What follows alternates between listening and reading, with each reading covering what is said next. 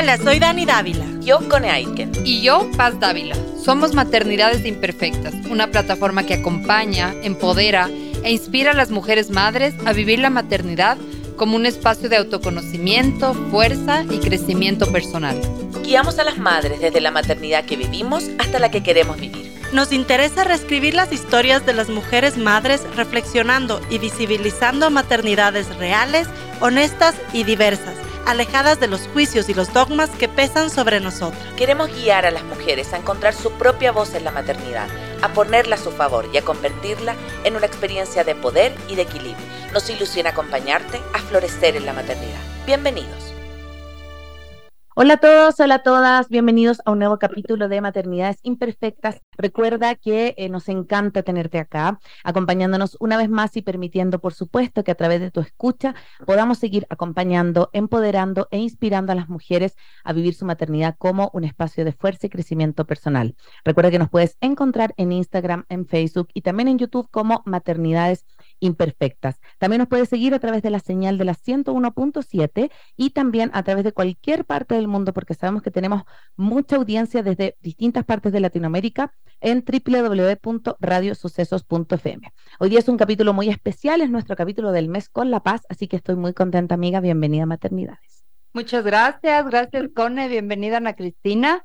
Hoy mm, tenemos un capítulo especial con una escritora, Ana Cristina, que le conocemos desde hace un montón de tiempo, así que también eh, es alguien que ha acompañado el proyecto de maternidades. Vamos a hablar eh, de su libro eh, Diario Blanco, que como dice su título es un diario que explora desde la autorreferencia la experiencia de maternidad de Cristina. Es un libro que personalmente lo disfruté un montón, me divertí, eh, me conmoví, así que mm. movió en mí varias, varias cosas. Bienvenida, Ana Cristina.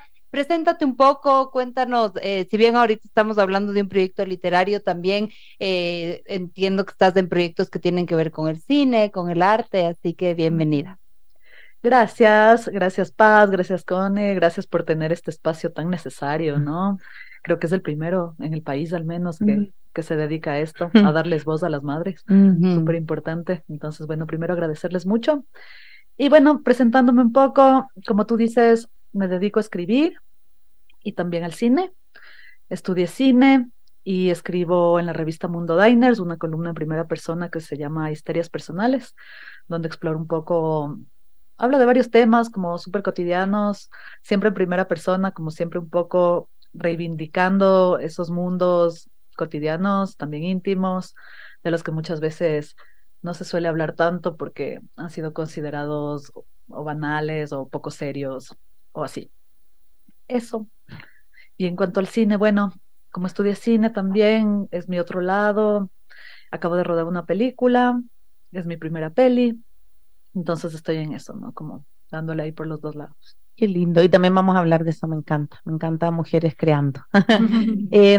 bueno, quería partir con, con algo que con La Paz nos pasó mucho. Bueno, Maternidades Imperfectas nace de eso, ¿no? Como de la necesidad de, de, pensar la maternidad. O sea, como esto un poco que hablas tú, yo creo, cuando nos enfrentamos a ser mamá, nos pasa que estamos bien solas. O sea, como que pareciera que la maternidad es súper acompañada, pero es bien sola.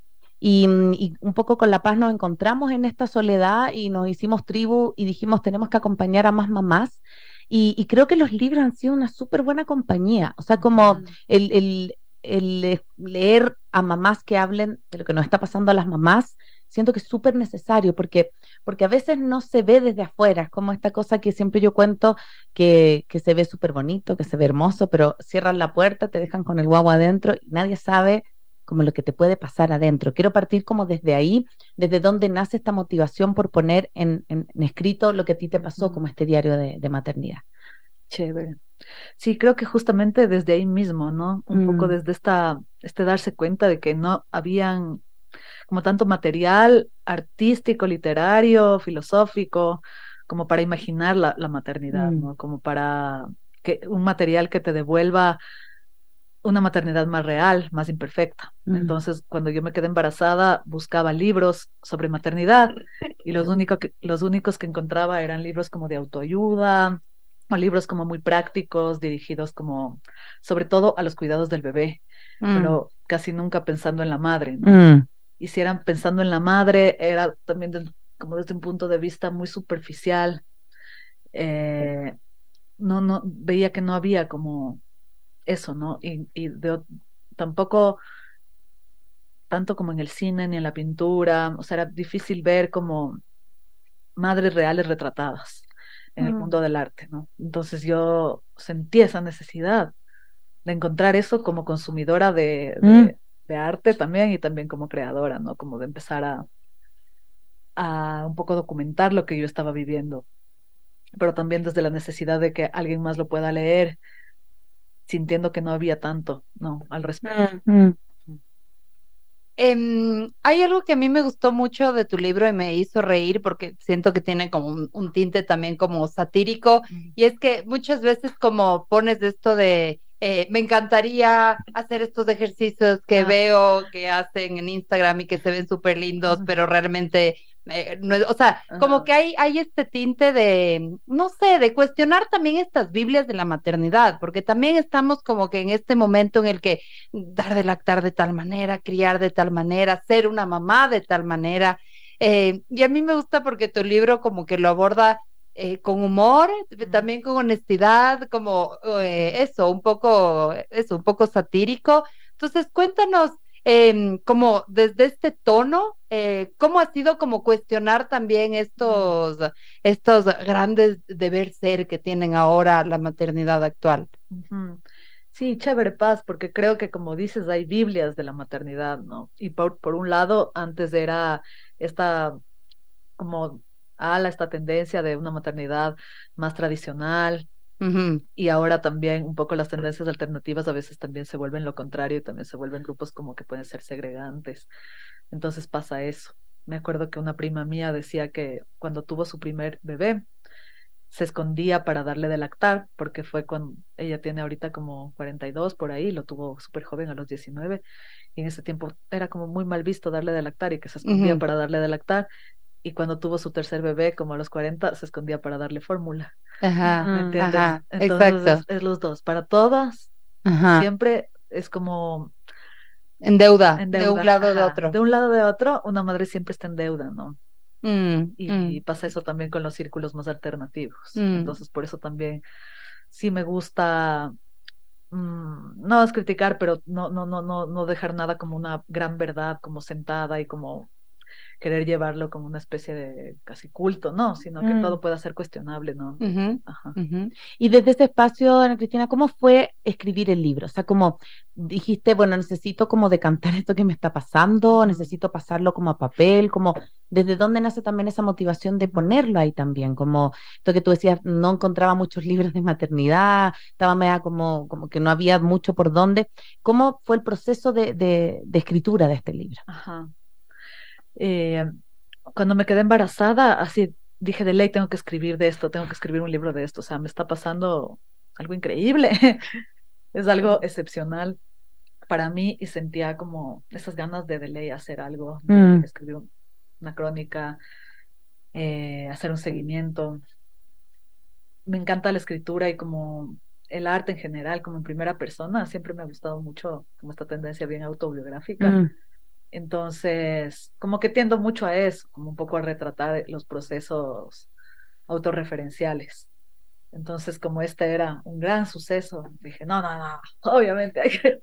Claro, no puedo dejar pasar esta oportunidad de hablar de lo que me pasa. Mm, mm. sí, sí. Quisiera, bueno, aprovechando que tengo aquí el libro en mis manos, em, y como también para que los oyentes puedan como, como sentir un poco cuál es la textura de este libro que, además siento que es variado, ¿no? O sea, siento que hay unas partes, em, siento que hay investigación también, siento que hay datos, eh, referencias artísticas, datos así que te llevan a otro mundo. Siento que obviamente hay mucho de ti, obvio, como un diario también, eh, y que tiene como estas texturas, como decía antes, como em, eso, como sensibles, de hay otras que son como más satíricas, de hay otras más intelectuales, y quisiera leer esta parte que dice lo siguiente. Ayer fuimos al ginecólogo. Me acosté en la silla y me sentí como en una película de ciencia ficción. El doctor nos contó algo sobre las ecografías.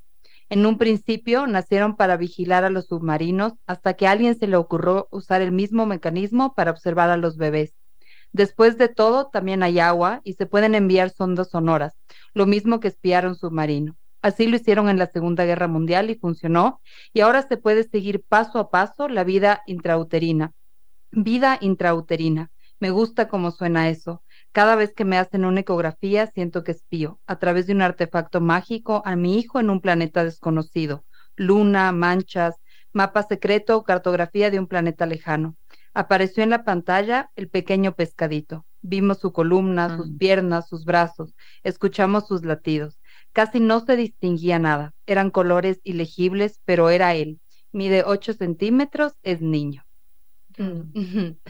Cuéntanos, em, porque entiendo, tu hijo entiendo que debe tener como unos seis años ya. Ajá.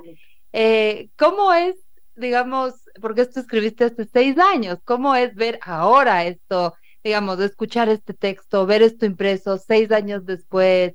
Cuéntame un poco como ese, este regresar desde lo que ya son ahora tu hijo y tú. Claro, buena pregunta. Es que finalmente eso es interesante porque tiene que ver también con el proceso de escritura y edición, porque creo que siempre escribir también es editar, ¿no? Es como escribir, mm. editar, borrar, copiar. Entonces, nada, pues yo cuando yo me quedé embarazada, era un poco la consigna que me propuse, era escribir este diario, ¿no? Que tenía que ser como periódico, no, no tanto como cada día, pero sí periódico.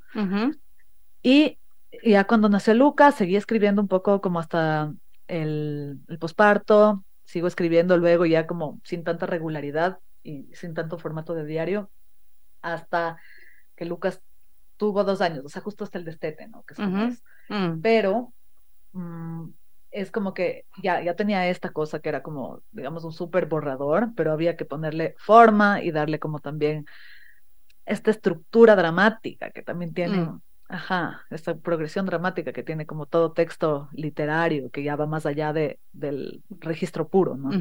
Entonces en eso me demoré un montón, me demoré seis años, ajá, porque primero claro, primero era, bueno, lo publico, no, seguía maternando, era difícil también sentarme a eh, organizar y proponerme publicar un libro. Cuando Lucas tuvo como, creo que tres años, fue la primera vez que cogí el manuscrito y, ni siquiera cogí el manuscrito, sino que le escribí al, al, editor, al Jorge Izquierdo, y le dije, tengo esto, ¿te interesa? Y me dijo, sí, me interesa muchísimo, mándame. Ya, dale, te mando el viernes le mandé literal un año después. Pero el viernes del 7. Ya, te mandé el viernes. Ah, no, la próxima semana. Y así. Y entonces pasó un año que no podía terminar porque yo era como, no, es que esto está muy largo y seguía escribiendo y seguía ahí y, era un montón de, como un montón de información que tenía que darle un orden y sentía que no, sentía que no, sentía que no estaba listo. Entonces pasó un año y era justo el 31 de diciembre del siguiente año. Y ahí le escribí y le dije, ay, tal vez ya no quieres nada, pues, o sea, ha pasado tanto tiempo, te puedo volver a mandar. Dale, entonces le volví a mandar y ya. Empezamos recién ahí como un proceso formal con un editorial. Y ahí también incluye, obviamente, que, o sea, como cortar otra vez cosas, pegar editar. Editar. Entonces, claro, es como que de alguna manera ya el texto deja de ser como tan personal y una se vuelve una especie de, no sé, como... Lo sueltas un poco, ¿no? Claro, lo sueltas un poco y lo miras con unos ojos más de, eh, con ojos editoriales, ya no tanto desde el apego, sino como que funcione, que tenga ritmo, que no sé qué. Ajá.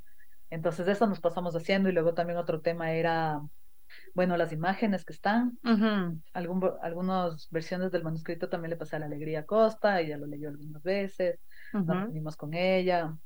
Entonces fue como un proceso también súper largo y súper reciente, ¿no? El de ir construyendo esto, que es una construcción también, eso es lo chévere, que tiene mucho de, de diario, o sea, de esta cosa como espontánea, personal, pero también es una construcción.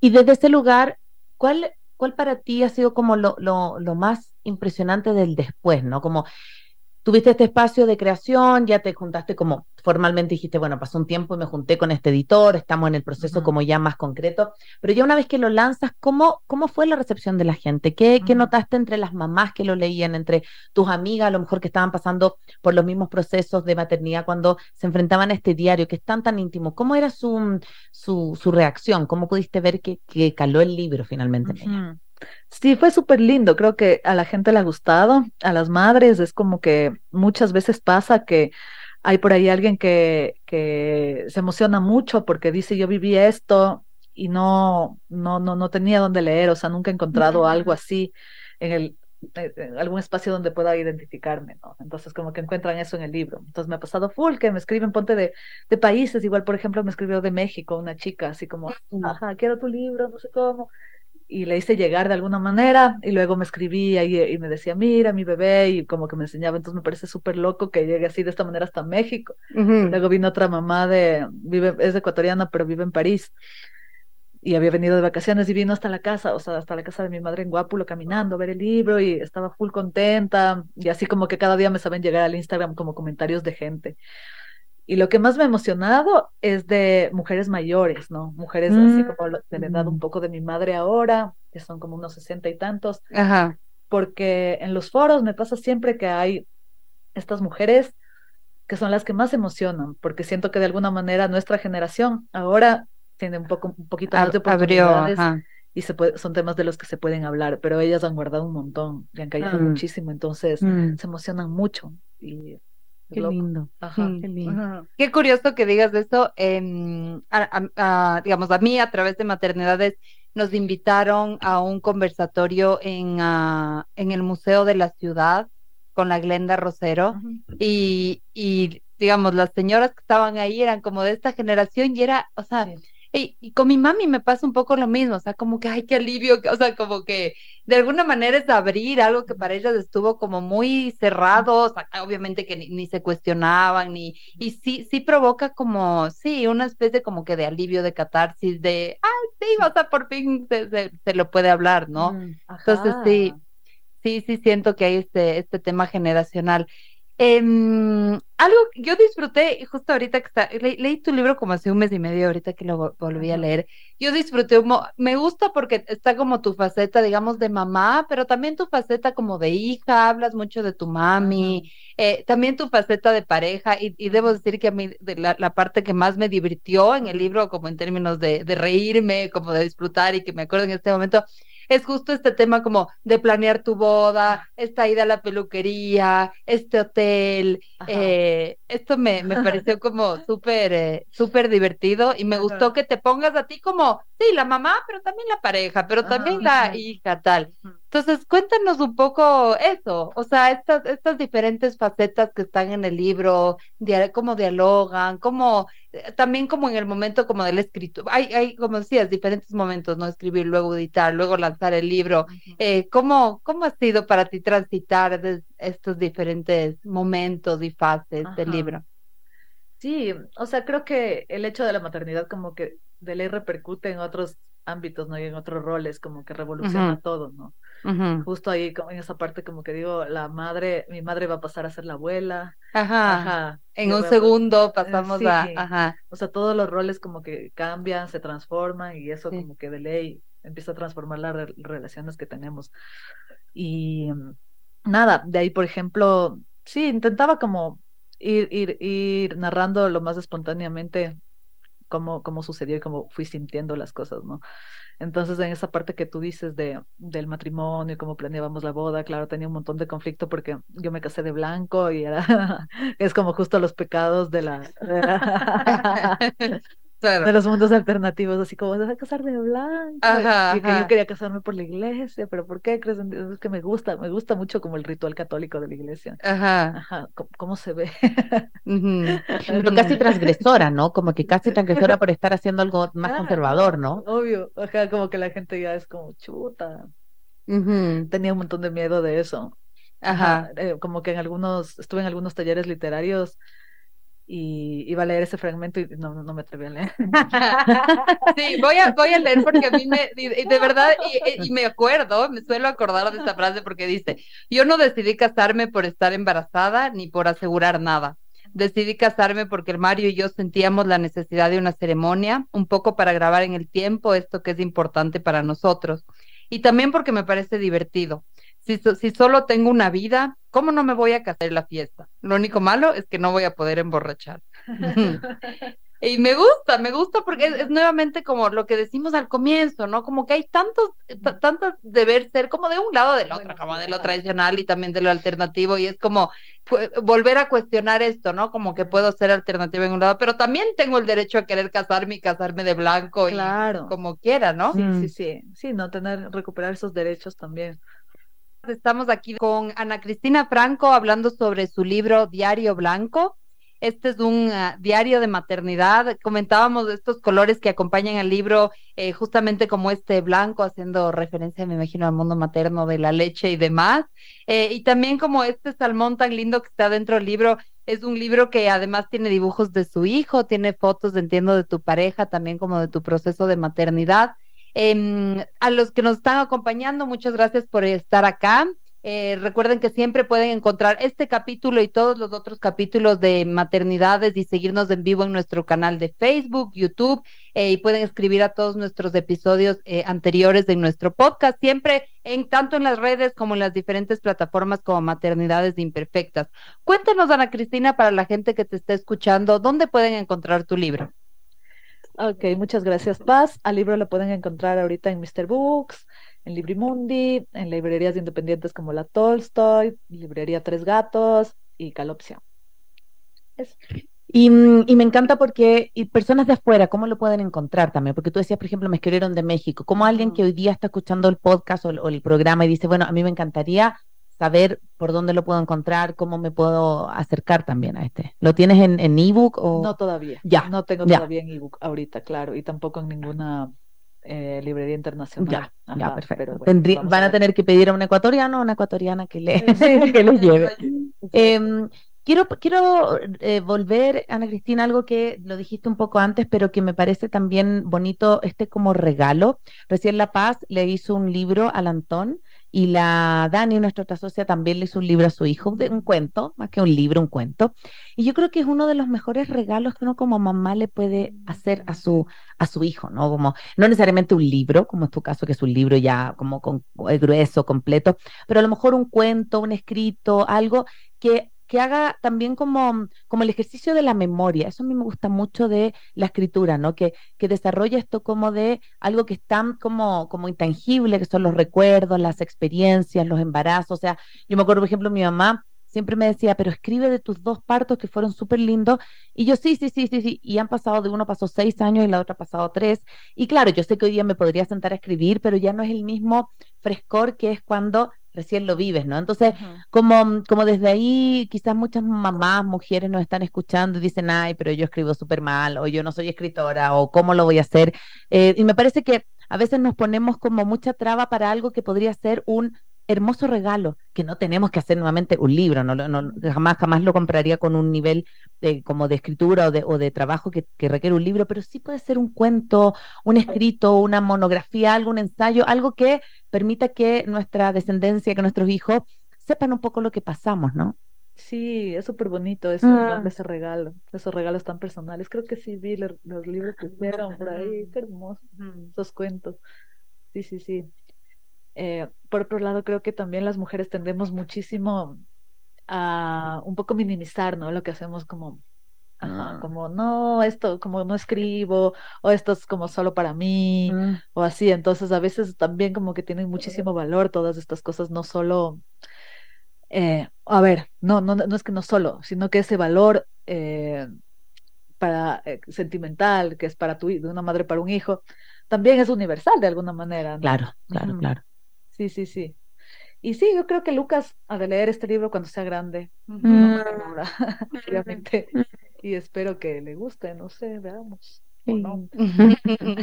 Ahora lo que hago con él es escribir, le encanta hacer cómics, entonces como que vamos creando juntos, medio que dibuja a veces de él un personaje y otro y va haciendo y así, y, le encanta, me encanta también hacer eso con él es súper chistoso, tiene como que una onda así de, hacer cómics chistosos. Qué lindo.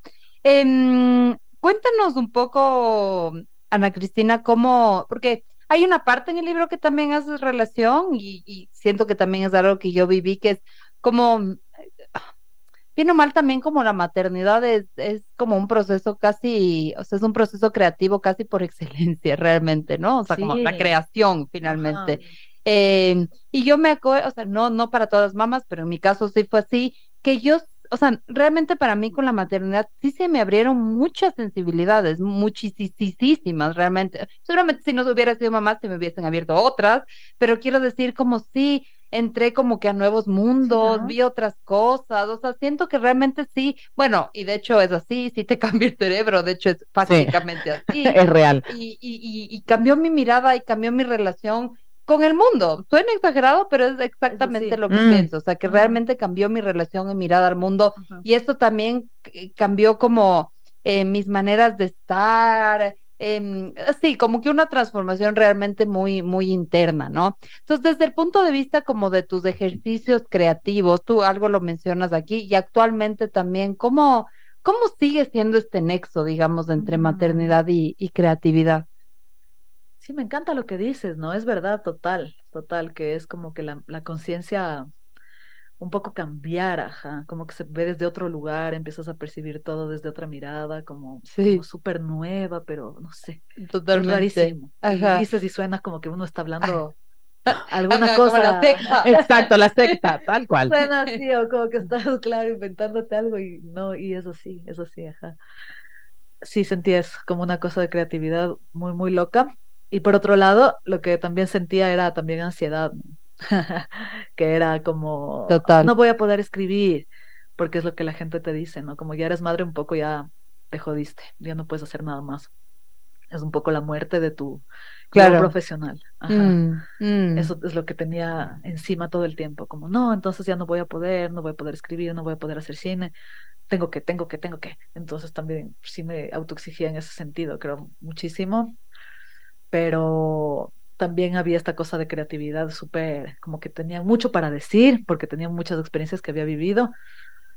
Entonces, sí, me acuerdo que a mi mamá le preguntaba un montón, yo, no, pero cuando era, cuando fuiste mamá, ¿cómo era? Ya dejaste de hacer cosas. Y ella me decía, siempre como desde un enfoque súper positivo, no, pero es que es chévere, vas a ver si lo vas a poder hacer. Y yo sí creo que una cuando es mamá necesitas esforzarte más en todo, ¿no? O sea, porque necesitas, porque necesitas trabajar igual de ley y salir adelante y, y criar un ser humano no es fácil. Entonces era trabajar mucho en las noches también, ya se dormía Lucas y yo era como, eh, vamos a escribir, pero no era una cosa como que la veía como de sacrificio, ¿no? No la veía por ahí como que, ay, me tengo que sacar la madre. No, no, sino que, no sé, eran unos nuevos tiempos, una nueva manera de, no sé si es conciliar, conciliar porque chuta, o sea, estás lavando platos, dándole la teta al guagua todo el día, literal todo el día porque no encuentras a veces espacios para sentarte a escribir. Mm. Y en la noche escribir, para el otro día levantarte cansada, pero no me importaba. No, Mm. no lo veía como un sacrificio, como Ujú. algo, sino que no sé, son formas en las que no se reí. Mm. Sí, y yo siento que, que es como poder abrir ese canal creativo que hablaba La Paz recién, porque eh, nuevamente yo creo que a mí siempre me gustó la radio, siempre me gustó las comunicaciones, pero si yo no hubiera sido mamá, Ajá. tampoco encuentro la plataforma para hablar de maternidad. De hecho, tengo, siempre recordamos y traemos este recuerdo a la mente con La Paz. Eh, estábamos un día conversando y dijimos, oye, queremos hacer radio. Dije, Ajá. ¿Y de qué hacemos? Mira, y las dos nos miramos y lo único que nos movía el mundo en ese momento era la maternidad. Entonces dijimos, ¿por qué vamos a hablar de otra cosa? Si eso es lo que en estos momentos como que nos sale de la panza, así como que esto es lo que, lo que aparece. Y de ahí han pasado cinco años como con mucha creatividad, con muchos productos, con muchos proyectos. Y yo siento que eso es como esta sensación de darle la vuelta a la maternidad, Sí. que no te coarta, o sea, obviamente te cambia, eso sí estoy súper de acuerdo, yo no soy la misma hace siete años en lo más mínimo, pero a la vez eh, no sé si me hubiera dado esta posibilidad de reinvención Ajá. sin mis hijas. O sea, como, como de ser otra persona, de, de, explorar otros espacios. Sí, es que tenemos que luchar mucho con esto que te dice todo el tiempo el sistema patriarcal, que es, eh, o, es o eres madre o eres profesional, o escoge. Es como que te ponen a escoger y te castigan por ser madre. Mm. Es así, Mm. aunque suene así súper Mm. subversivo lo que fuera, pero es un poco así, ¿no? Entonces una ya es madre y, y ya muchas mujeres como que no les, ah, pero es mamá, entonces mejor no, consigamos a alguien que Mm. tenga todo el tiempo Exacto. y ni sé qué, y te empiezan a desplazar de los puestos y de los lugares. Entonces, una, ¿por qué tengo que escoger, no? ¿Por qué tengo que escoger o ser madre o ser escritora o ser madre o hacer radio o ser madre? ¿Por qué no puedo? Yo quiero ser las dos y qué? Es como que no, no tuviéramos derecho, ¿no? Como que a la, sociedad le molestara, así como, ay, qué atrevida, voy a hacer las dos cosas, ¿cómo así? así? ¿Cómo se le ocurre? ¿Cómo se le ocurre seguir siendo persona? Sí, seguir siendo persona. Sí, sí, sí, sí, totalmente. Y sí, para esto es un temaza, ¿no? Y, y con la CONE una vez hicimos como un mini estudio, eh, o sea, unas entrevistas porque queríamos ver como unos enfoques de maternidades y este tema como de retomar tu, tu carrera profesional eh, era un temaza, realmente era un temaza em, y, y, creo que sí había mucho, eh, en mi sensación, las mujeres que habían como optado por poner en total pausa a su carrera profesional, eh, sí era complejo, o sea, ¿qué quiero decir? obviamente yo no soy nadie como para recomendar qué hacer, pero yo creo que cuando te, te eh, y obviamente es más trabajo y todo, pero cuando te atreves como a no, a no poner en pausa, llámese escribir, llámese lo que sea que uno haga, cuando, cuando logras como que al menos una partecita todavía esté como vivo de eso, eh, realmente después sí es como que más fácil. Eh, sí, más fácil retomar esta, esta faceta de, lo que tú también eres, porque creo que ahora como que muchas mujeres entramos a la maternidad ya a los 30, pasados los 30, entonces tuviste toda una vida antes de eso, o sea, no es que la maternidad viene como mm. que a, barrer todo eso de antes, ¿no? Entonces sí, sí creo que es súper importante, obviamente son decisiones personales de cada una, pero sí creo que es súper importante como eh, no, no dejar de lado como este, este gancho, que luego además va a ser súper importante porque los hijos crecen, ya se van, entonces eh, para mí sí fue importante como siempre, o sea, de alguna manera en, modalidades flexibles o, con obviamente poquito, pero no, no dejar de, de, hacer lo que me gusta y de trabajar eh, nunca realmente desde que fui mamá. Sí, porque hay un, un montón este estigma de la mala madre, ¿no? También. Ajá tú vuelves, no sé, vuelves a la madre que vuelve a trabajar, es mala madre, la madre que está haciendo lo que le gusta es mala madre, y luego muchas nos justificamos como que, ay, no volví al trabajo porque no, es que tenía que trabajar. Entonces me un montón que si trabajaba en algo que, quede dinero, qué sé yo, no sentía culpa, pero si escribía sí sentía culpa. sí, claro. claro. Entonces sí. Ajá. Ajá, totalmente. Como que a lo que te da plata, bueno, lo de placer no. eso sí no, exacto. Eso sí, ahí sí te conviertes en mala madre. Claro, claro, claro. Qué impresionante lo que trae. Justo ayer hablado con una amiga que está como en un proceso de crisis, como de qué, a qué dedicarse, ¿no sabe? Y conversaba con otra amiga y ella le dijo, ya, cierra los ojos. ¿Qué harías si es que no importara la plata? O sea, como, ¿a qué te dedicarías? Y abrió una página en Instagram que, que se llama La Mamá Novelera y que hace, su, pone su día a día y como cuando se equivoque, y lo está pasando tan bien. Y yo le digo, es que no sabes cómo te veo gozar en esa página. Me dice, sí, es que lo hice con cero pretensión, o sea, como que desde ese espacio apareció la creatividad porque hubo un otro, que fue otra mamá, que me hizo ver que no necesariamente tengo que lucrar si en ese momento no tengo la, porque hay mamás que evidentemente no pueden, no pueden darse ese espacio o de creatividad, o de, pero ella podía en este momento y, y como que yo cuando la veo gozar desde ahí digo, claro, es que cuando nos quitamos el estigma de que todo tiene que ser eh, remunerado y que eso es lo permitido, ¿no? O sea, que tú dices como que el espacio del ocio y de pasarlo bien, no, porque tiene, si no te da plata, como así. Entonces, sí, qué, qué, bueno lo que traes. Sí, y también como ponerle, por ejemplo, cuando ya empiezan a ir a la guardería, a la escuela, lo que fuera, es como también la culpa. No, no, es que se va porque ya tiene que entrar a esta edad, pero tampoco, no, no es como que sí, se va porque yo, yo no quiero espacio para mí. No, no se nos permite decir eso. O porque yo quiero, no sé, escribir, yo quiero hacer esto. No, no, no, es como siempre tiene que ver como una justificación de por medio, ya sea económica o lo que fuera. Totalmente. Si no, no vale. Porque, porque necesito espacio, porque quiero hacer mis cosas. No, una decisión propia suficiente. Ajá, ajá, eso. Eso, exactamente. Y eso pasa, a mí me sigue pasando eso. O sea, como que tengo, tengo que justificar como por qué tomo decisiones como que a mi favor, por eh, así decirlo. Sí.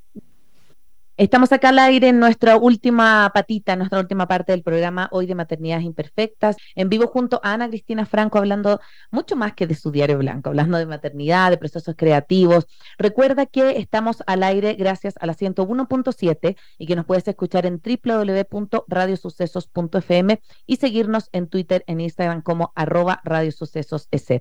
Recuerda también que cuando este capítulo esté en formato podcast, compártelo, ponle estrellitas en Spotify para que sí, nuestro podcast crezca y pueda llegar a más y más seguidores. Querida Ana Cristina, estamos llegando al final y nosotros siempre hacemos como una suerte de ritual en donde cada uno, cada una ve como con qué se queda del, del espacio, del, de la conversación, de, de esto y mm, voy a partir yo. y me quedo con esto último que hablamos, como de la importancia de darnos espacio para la creación, como, como qué ejercicio más poderoso el que tú pudiste hacer con este libro y como poder llamar a estas mamás que a lo mejor tienen esta sensación, porque, a ver, yo siento que lo creativo en nuestra vida ha sido muy vetado.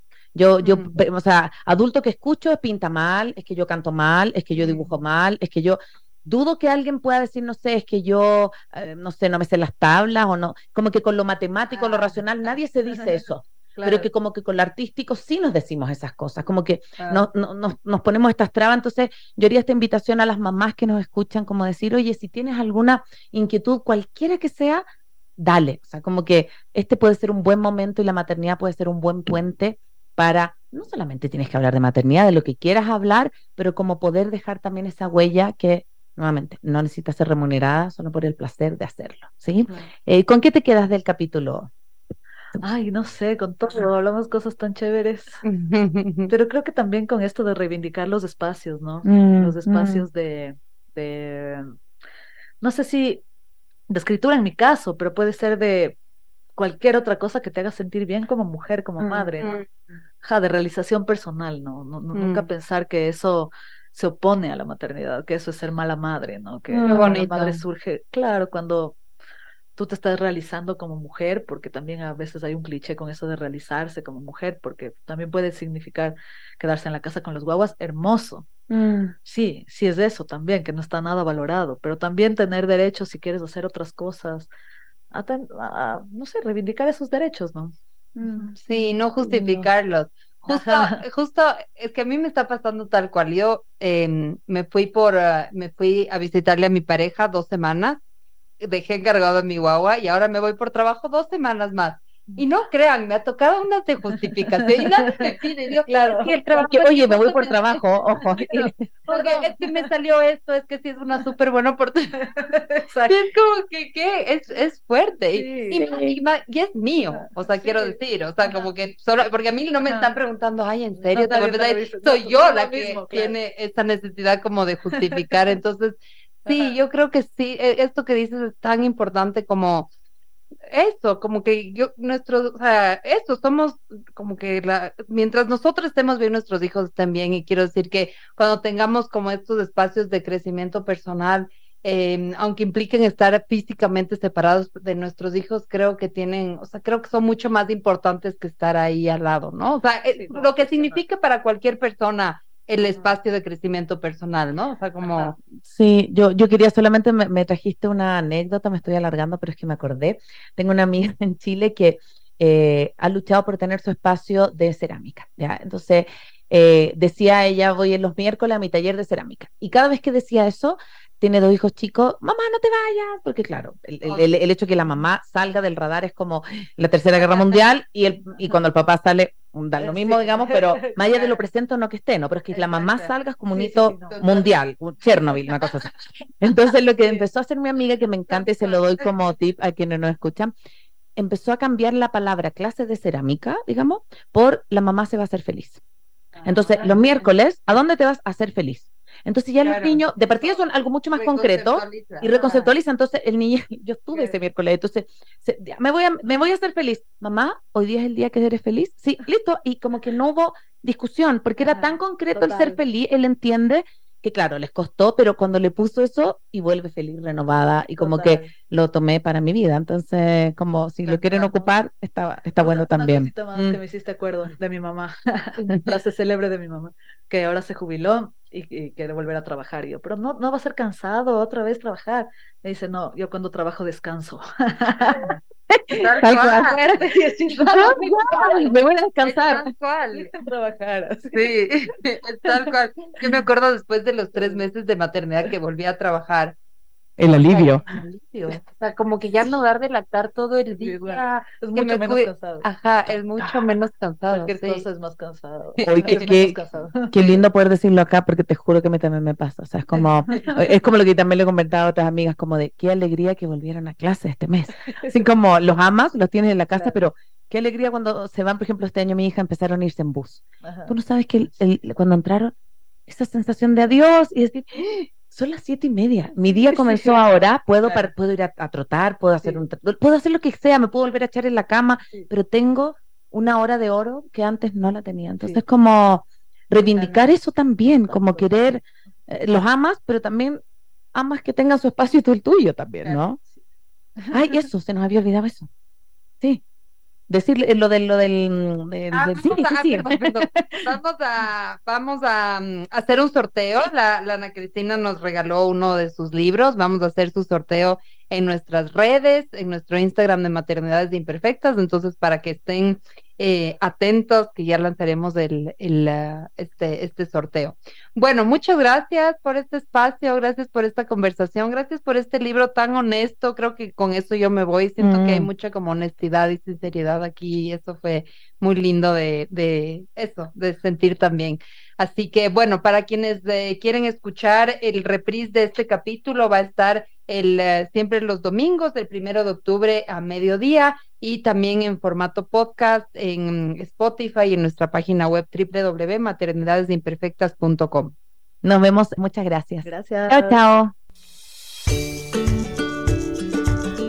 Soy Cone Aitken. Soy Dani Dávila. Y yo, Paz Dávila. Gracias por regalarte este tiempo de autocuidado y crecimiento. Si quieres escuchar más capítulos y contenidos sobre maternidad y crianza, no olvides de encontrar nuestro podcast en iTunes y Spotify. Y a través de Radio Sucesos todos los domingos a las 12 del mediodía. Te esperamos.